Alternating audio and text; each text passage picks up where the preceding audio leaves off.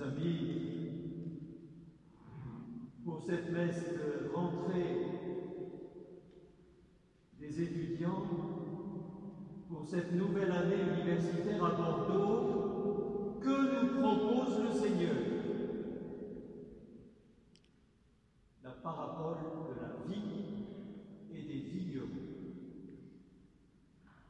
Elle peut éclairer toute notre année.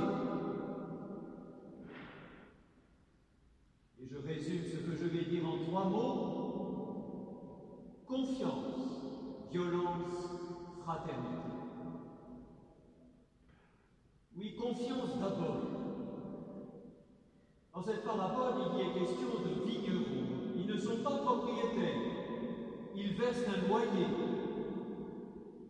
Et quelle est leur mission Faire du vin.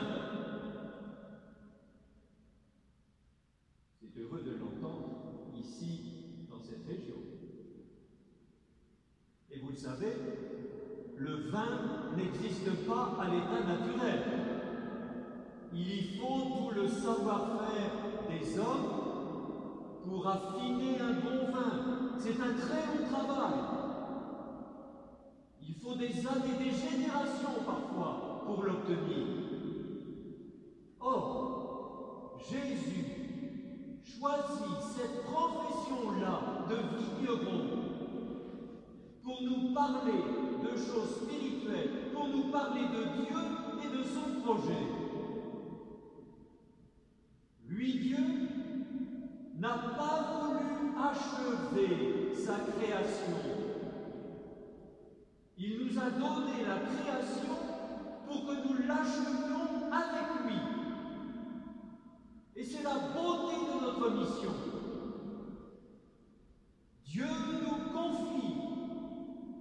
Maison commune, notre vieille planète. C'est son cadeau. Et nous sommes capables de réaliser avec lui des merveilles. Rappelez-vous par exemple, ici, ces vins excellents de Bordeaux. Mais je vais plus loin. Il y a parmi nous ce soir des chefs scouts ou des responsables d'aumônerie. Il y a surtout parmi nous des futurs parents cette année ou les années prochaines, des futurs prêtres. Futurs parents, futurs prêtres ont en commun la belle mission d'éducateur à laquelle ils seront appelés. Dit autrement, Dieu nous confie des petits hommes pour qu'ils trouvent une place dans le monde, dans l'Église, dans le cœur de Dieu. Quelle confiance le Seigneur nous fait je veux insister là-dessus, mes amis, en début d'année universitaire.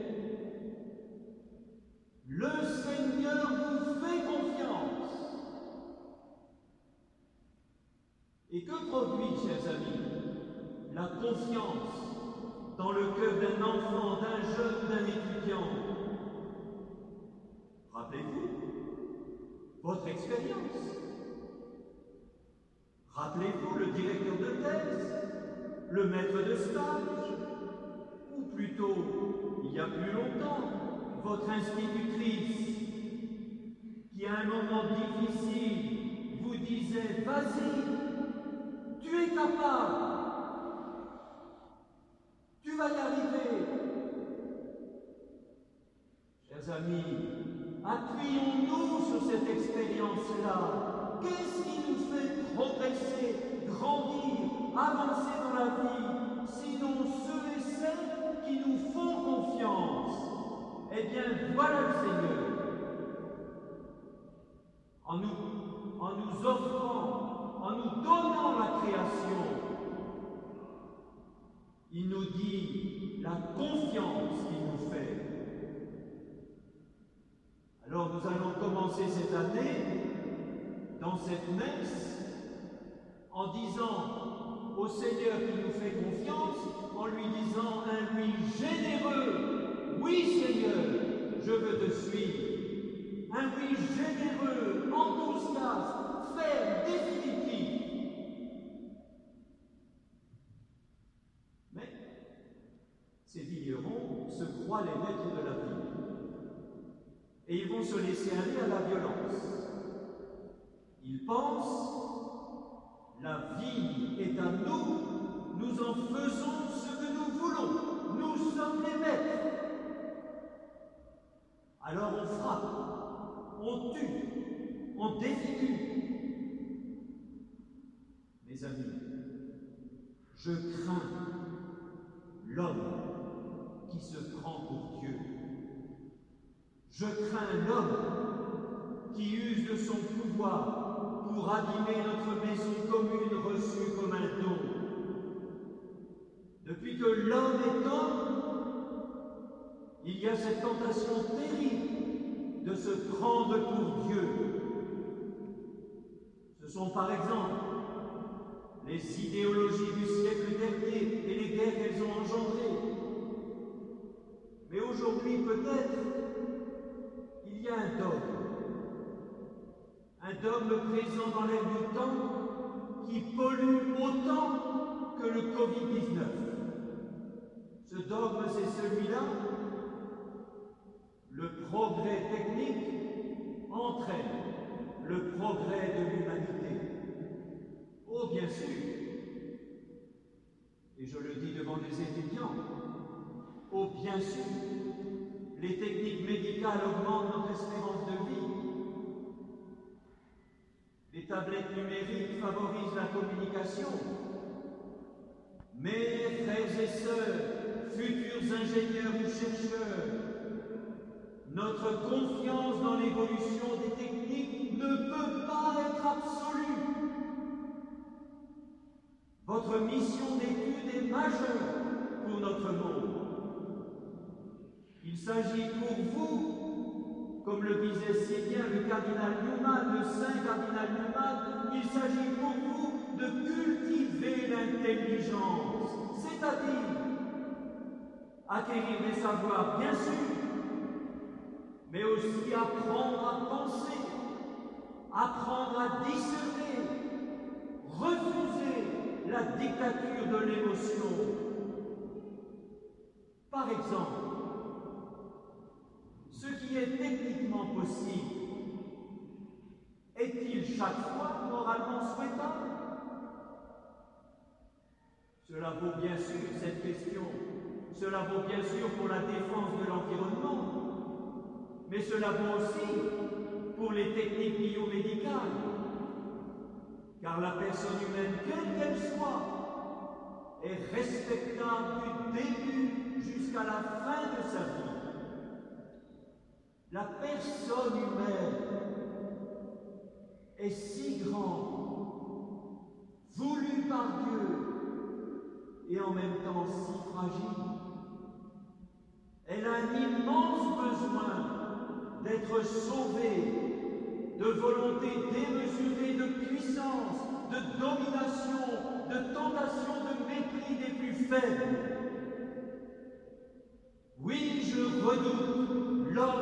Prend pour Dieu, mais voilà, et c'est ma joie, j'accueille Dieu qui se fait comme Jésus, Jésus sauveur, Jésus le Fils de la parabole.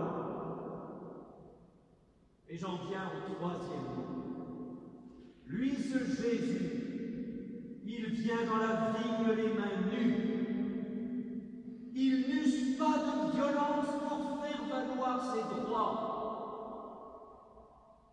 Et c'est le renversement de l'histoire. Un renversement étonnant dans ce passage d'évangile. Ils ont tué le fils de la parabole.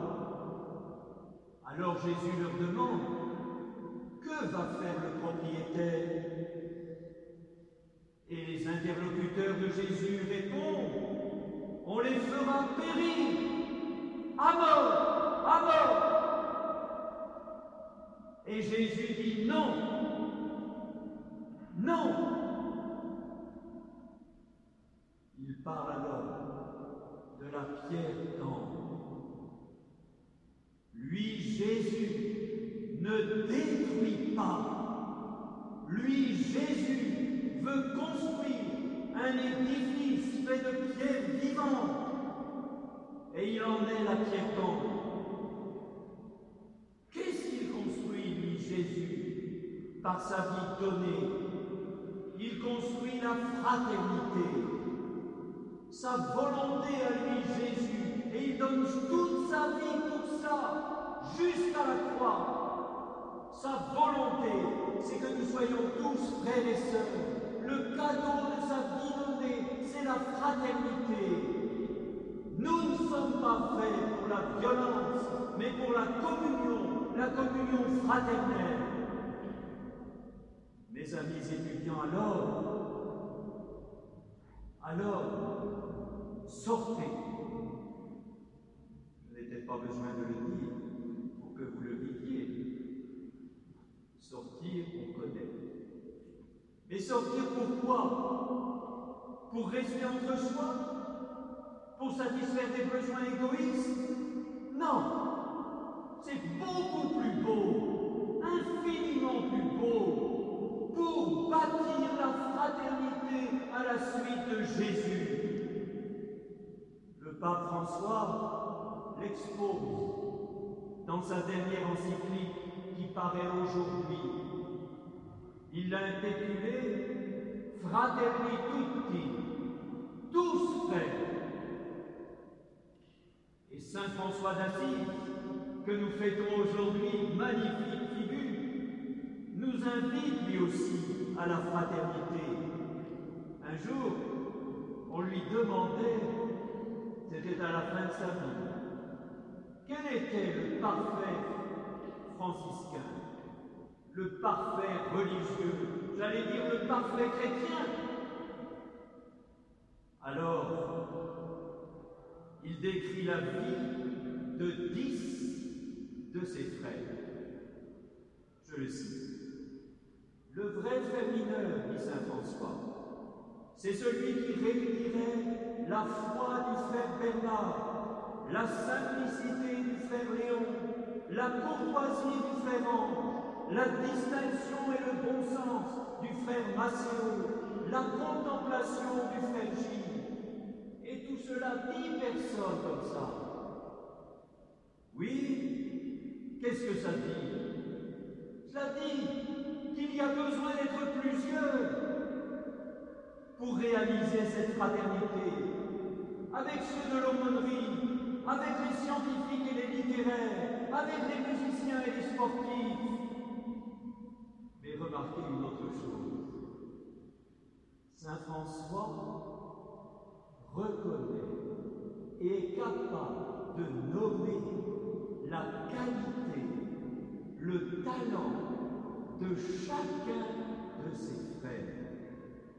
Mes amis, c'est à cela que je nous invite tous au début de cette année universitaire, dans nos familles, dans nos résidences universitaires, reconnaître le don, la qualité, le talent de chacun, de chacune de nos amis, de nos proches. Et alors, et alors, grandira la fraternité.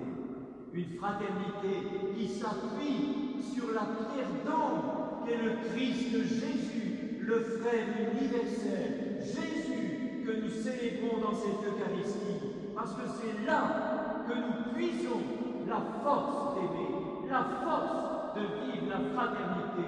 Oui, elle est belle, mes amis, notre foi chrétienne.